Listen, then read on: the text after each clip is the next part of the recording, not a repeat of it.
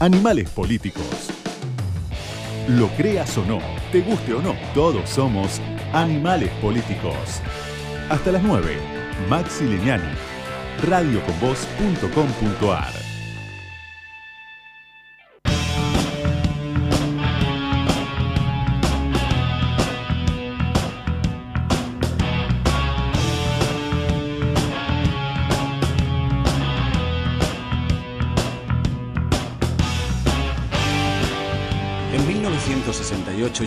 8 años.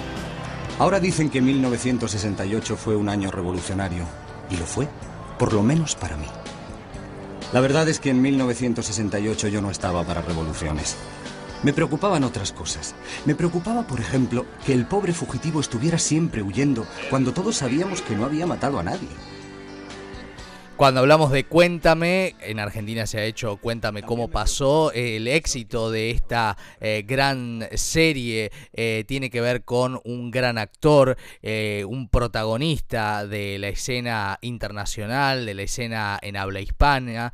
estamos hablando de también un protagonista ganador del Festival de San Sebastián, que viene de hacer un éxito grande en Madrid y en diferentes partes de España con la muerte de un viajante y que me cuenta que está en tierra argentina por estas horas. Así que en esta noche de domingo en Animales Políticos tenemos el lujo de saludar al gran actor Imanol Arias. ¿Qué tal Imanol? Maxi Leniani, un gusto saludarlo. Muy buenas noches. ¿Qué tal? Muy buenas, muy buenas noches, ¿qué tal? Bien, un gusto saludarlo Imanol. Bueno, eh, ¿está eh, de rodaje por Buenos Aires y Uruguay? Sí, estoy, sí, estoy, estoy filmando. En realidad eh, tenía previsto venir a, descansar después de, de cuatro años de locura que llevo muy intensos y, justo cuando, cuando se me pasó por la cabeza descansar al fin y, encontrar un lugar dije bueno creo que va a ser Buenos Aires y, Mendoza. Qué mejor qué mejor que llegar en Vendimia a, visitar bodegas a ver esas montañas esos campos eh, a, a, seguir eh, mi, historia con la Malbec eh, una larguísima relación muy fructuosa. Y, entre medias se, se, se cruzó se cruzó esta producción, el, guionista y la persona que iba, que estaba previsto que lo dirigiera, es un buen amigo, director, y como había una parte que tenía que, que, mm, hablar de flamenco y de eso, bueno, pues enseguida me enteré que estaba trabajando para eso, nunca pensé que, habría un personaje para mí hasta que me lo dijo, oye, mira, ha salido este personaje, eh, no es muy grande, pero es que es muy difícil hacerlo si no lo hace alguien que lo entienda. Y, eh, y, mm, es el único mérito que tengo con él, que es un personaje de los cuales conozco.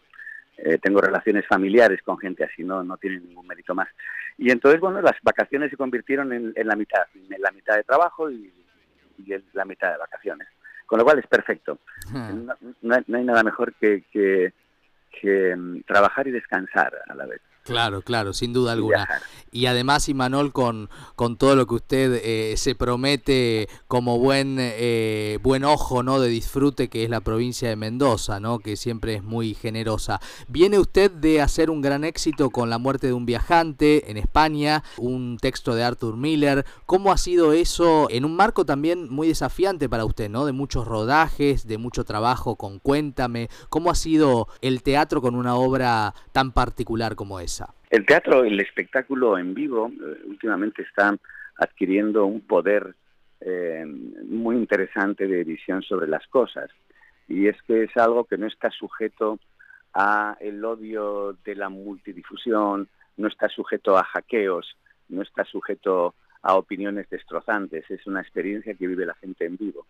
Eh, y yo llevo ya varios años, tres años seguidos, o tres y medio, eh, trabajando, trabajando continuamente eh, en, el teatro. Había hecho antes El coronel no tiene quien le escriba, que yo creo que era la mm. primera versión teatral que se hacía, que dirigió Carlos Saura. Y, em, em, e inmediatamente empalmé con, Muerte de un viajante.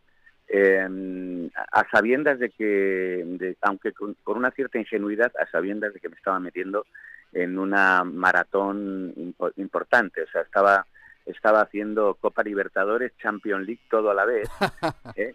y no tenía y no, y no sabía si tenía el cuadro entero, no sabía si me iban a faltar defensas.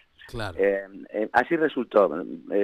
bueno, para eso pedí eh, que si Rubén Schumacher, un, grandísimo director y buen amigo, del que conozco hace mucho tiempo, podía hacerse cargo de la pieza. Y cuando, y la verdad es que al principio había dificultades porque él tenía cosas que hacer, pero la pandemia ayudó a que se creara una especie de vacío aquí y cuando aceptó, eh, quizá no, no medí demasiado la, la urgencia, eh, me puse en marcha y, fue un proceso muy especial en el que he aprendido mucho.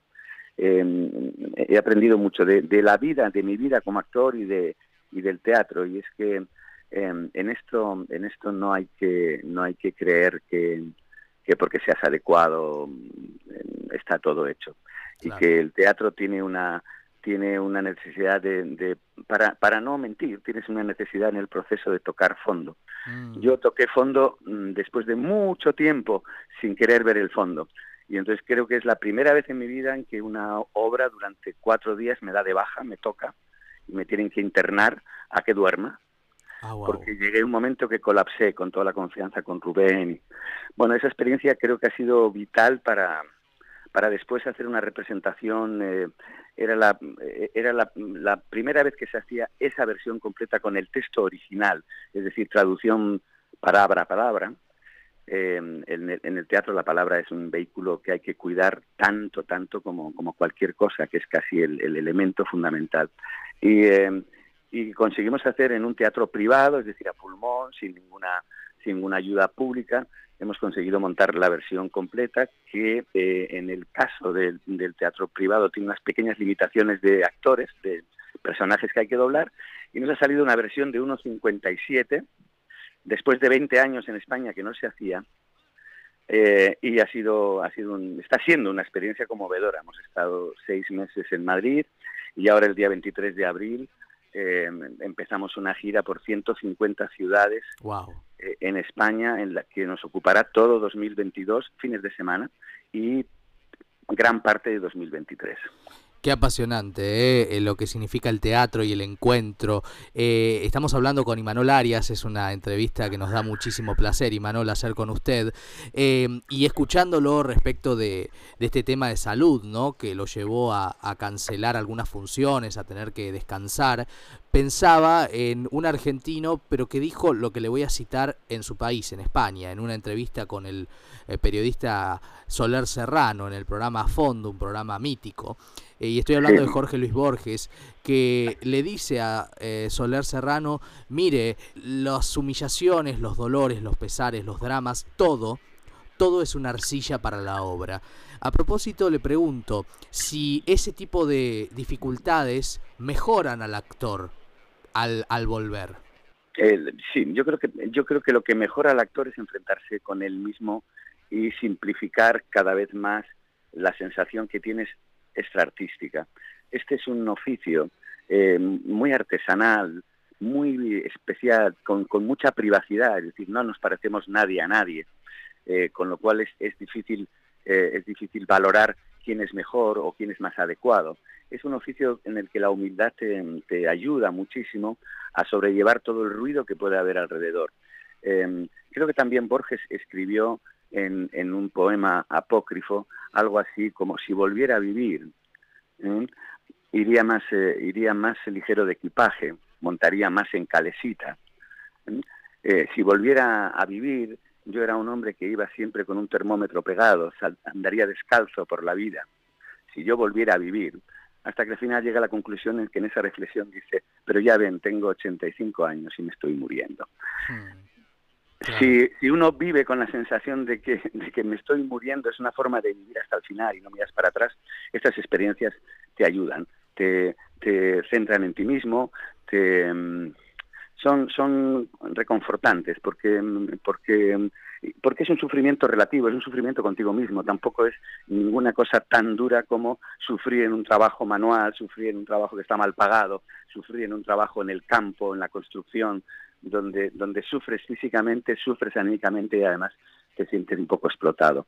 En ese sentido era algo más eh, sutil y tiene que ver con esa reflexión sobre, sobre el mundo del espectáculo, del directo, de que lo directo está provocando eh, eh, una, una, en la vuelta después de la etapa pandémica, eh, una, un acercamiento enorme a espectáculos en vivo. La gente quiere vivir la experiencia real y al momento.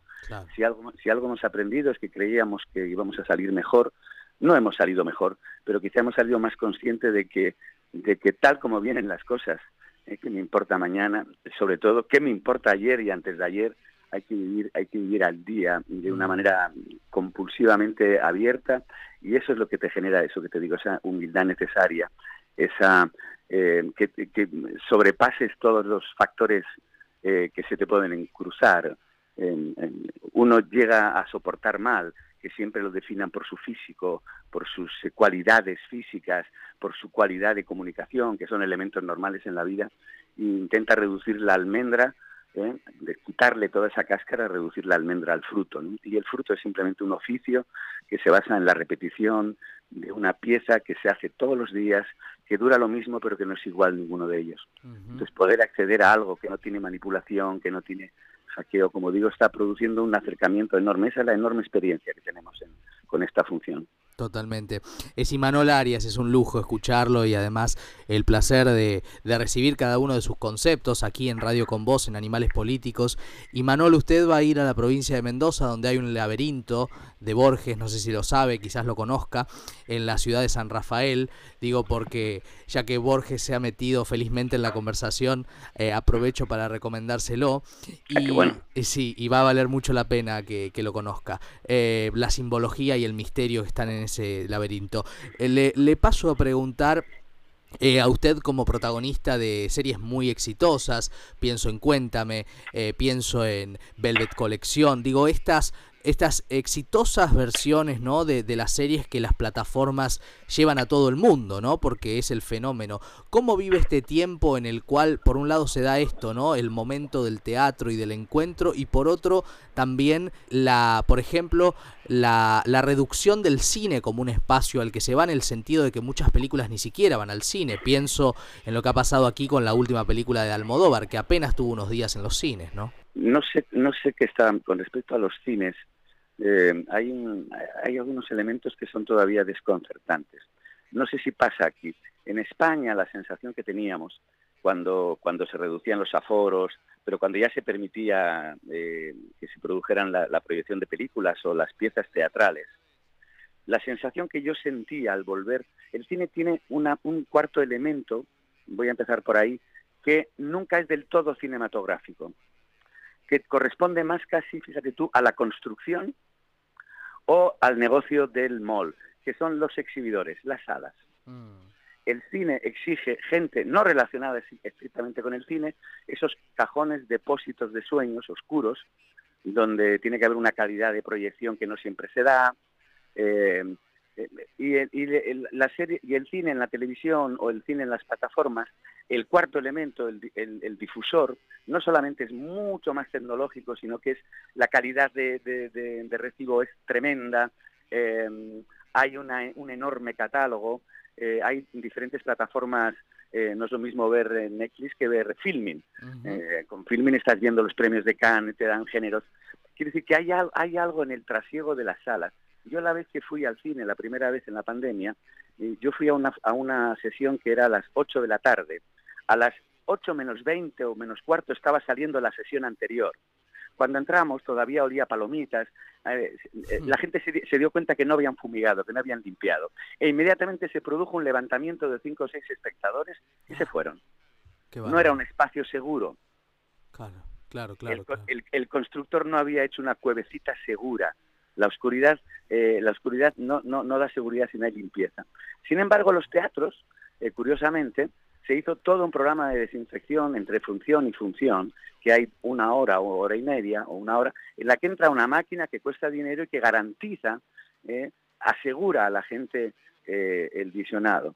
Luego también hemos comprobado que el, barbijo, en el teatro el disfrute del teatro es sereno, sentado el barbijo no es tan incómodo como en otras actividades, como ir a un concierto ¿eh? o como las salas de jazz o de música en vivo por la noche que han sido realmente sacrificadas, ¿no? Porque em, y creo que, entonces la televisión entendida como eso, porque luego, luego hay otro género del que también voy a hablar porque me has preguntado, que es la televisión en abierto, la televisión que no cuesta, que es en la que yo estoy trabajando mucho también últimamente, que es la televisión de, pago, los contenidos de pago, es verdad que se puede producir mucho blockbuster, mucha lista, lista, lista, lista, lista, y que se pueden mezclar productos de consumo más eh, menores con, grandes productos, pero lo, que garantiza es un acceso y sobre todo garantiza eh, que tu visionado sea en el lugar confortable, seguro,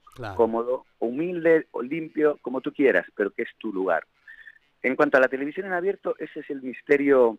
Hoy hay un artículo en un periódico español que habla cómo resisten algunas series en abierto frente a plataformas que de momento por el grado de socios que tienen, eh, por ejemplo, un gran éxito en Movistar Plus, con un presupuesto de millón y medio por capítulo y hasta dos, puede tener 475.000 espectadores en cada capítulo con revisionados.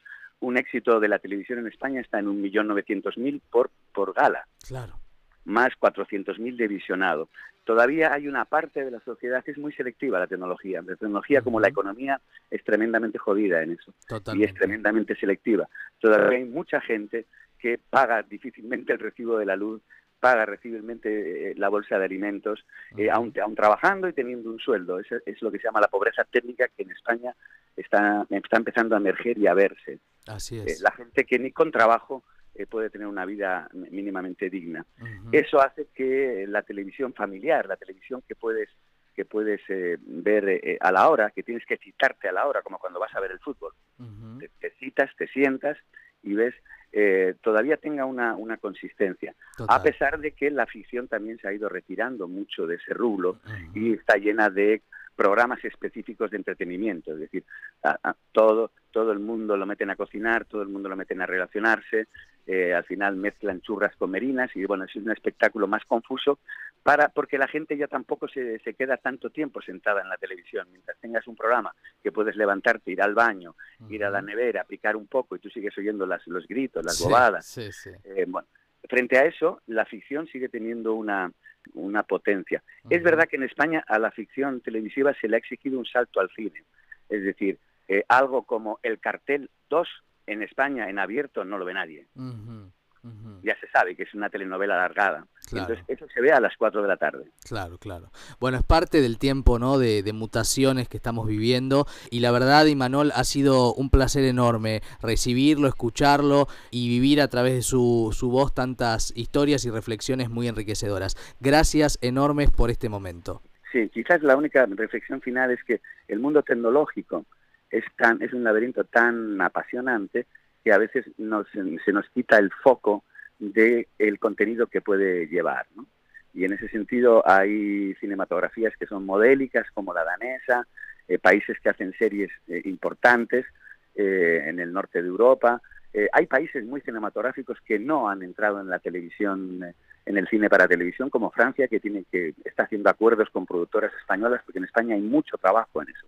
Pero no hay que olvidar siempre el contenido. Lo importante es que cada, cada episodio, cada, cada historia, al margen de todos los condicionamientos que tiene el propio medio, sirva para lo que sirve la ficción, que ese es el mundo, es un mundo muy real porque se instala en la, memoria, en los sentimientos del espectador. Y ese es el disfrute. Aunque sea una obra artística, digamos, empaquetada y con unos criterios, tiene que existir eso y ese es el ese es el camino que se busca y que se intenta. Totalmente, vale la pena decirlo. Gracias Imanol, ha sido un gusto. Un placer enorme a todos, muy buenas noches y eh, espero que, que, lo vayan pasando mejor, que, que mejore la situación.